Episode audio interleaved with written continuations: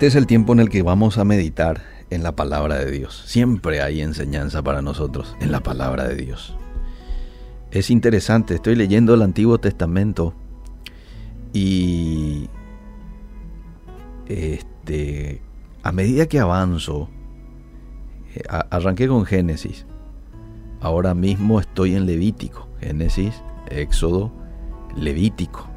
Y a medida que uno lee estas historias que ya los he leído en el pasado, pero igual uno puede asimilar nuevas enseñanzas. Es impresionante. Vos te vas a la Biblia y por más de que ya sepas de pronto la historia de lo que ocurre, de la salida del pueblo de Israel de Egipto rumbo a la tierra prometida, siempre hay algo que Dios te permite ver, con lo cual aprendes algo y decís, mira, no lo había visto de esta manera nunca.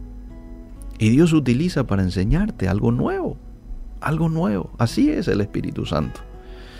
De pronto te ilumina en algún punto que antes no lo entendías o no lo comprendías de esa manera. Y siempre hay cosas muy interesantes cuando uno lee con detenimiento eh, de lo que el pueblo de Israel pasó rumbo a la tierra prometida. Y este es el pasaje de Deuteronomio capítulo 19. El pueblo de Israel ya estaba fuera de Egipto, ya Dios había hecho muchos buenos milagros delante de sus ojos. Uno de ellos, abrir el, el mar rojo, este, permitir que salga agua de la roca. Y estaban rumbo a la tierra prometida. Ustedes saben que eso le llevó al pueblo de Israel más o menos unos 40 años de estar vagando por el desierto para luego ingresar a la tierra que Dios les había prometido, la tierra que fluye leche y miel. Y en el capítulo de Deuteronomio, en el 19, Dios les da eh, indicaciones de lo que ellos tenían que hacer con relación a las ciudades de refugio. Así arranca ese capítulo, las ciudades de refugio. Pero en el verso 8, que es donde me quiero quedar, verso 8 y 9, Dios les muestra al pueblo de Israel, hoy nos muestra a nosotros, dos beneficios que ellos iban a recibir como resultado de obedecer los mandatos de Dios. Dos.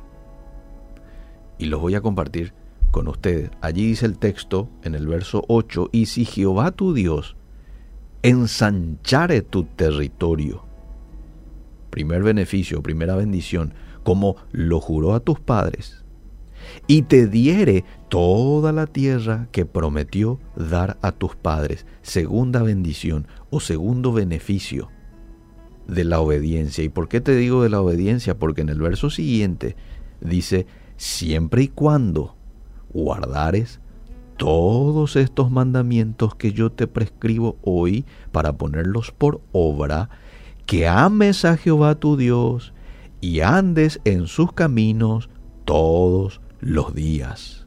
Entonces añadirás tres ciudades más a estas tres. Ellos estaban en un proceso de conquistar nuevo territorio, nuevas tierras. En ese proceso estaba el pueblo de Israel. En poco tiempo ellos iban a poseer la tierra que Dios les había prometido. Y aquí les dice, si Jehová tu Dios ensanchare tu territorio, así como ya lo juró a, los padres de ustedes, y te diere toda la tierra que prometió dar a tus padres, siempre y cuando guardares todos estos mandamientos que te prescribo hoy. La primera bendición habla de ensanchar tu territorio que para el pueblo de Israel en aquel tiempo significaba, ¿qué significaba? Y más territorio conquistado, más tierra ganada. ¿Qué podría significar para nosotros hoy esta bendición que aquí Dios eh, nos muestra viene como resultado de la obediencia? ¿Qué podría ser en nuestro tiempo? Y podría ser, por ejemplo, un crecimiento en lo económico Podría ser, por ejemplo, un crecimiento en lo ministerial. También podría ser un crecimiento en armonía, en bienestar familiar. Todo esto trae la obediencia en nuestras vidas. También podría ser un crecimiento en sabiduría, por ejemplo, en mayor comprensión de Dios. ¿Mm? Así lo podemos traducir esto de ensanchar tu territorio. Esto es crecimiento. Entonces, lo que viene como resultado de nuestra obediencia a Dios también es crecimiento en donde nos encontremos.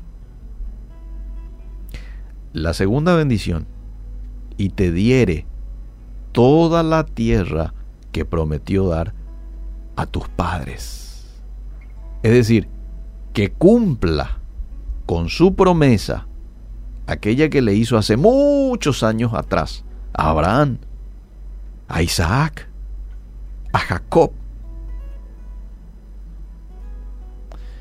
Para nosotros hoy es que se cumplan todas esas hermosas bendiciones y promesas que encontramos en la Biblia. Hay muchas buenas promesas en la Biblia. Algunos hablan de que hay 3.573 promesas, un poquito más, un poquito menos, pero por ahí está el número. Imagínate, 3.573 promesas. El ángel de Jehová acampa alrededor de los que le temen y los defiende, es una promesa. ¿Mm? Deleítate en Jehová y Él te concederá las peticiones de tu corazón. Otra promesa. ¿Y cuál era la clave de recibir estas bendiciones? Versículo 9, Deuteronomio 19. Ahí está la clave. Dice, siempre y cuando guardares todos estos mandamientos que yo te prescribo. ¿Usted quiere crecimiento? ¿Usted quiere que las promesas de Dios se hagan tangibles en su vida? ¿Eh? Yo quiero. Yo quiero. Levanto mi mano, mis dos manos. Bueno, la obediencia a su palabra trae eso como resultado. Hmm. Esto es como que usted tenga un cheque en donde dice páguese a la orden de, y ahí pone usted su nombre, la suma de, vamos a poner un monto, 20 millones de guaraníes. En fecha, eh, qué sé yo, el 30 de septiembre. Si yo voy hoy, que es 25 de septiembre, no me lo van a pagar. Por más que el dinero esté allí, no me lo van a pagar. ¿Sí o no? Pero cuando llega la fecha, que tan solo falta cinco días para el 30, entonces allí aparece en mi cheque, ese día se me habilitó. Es como que se activa el monto y yo puedo ir a retirar y se me hace tangible.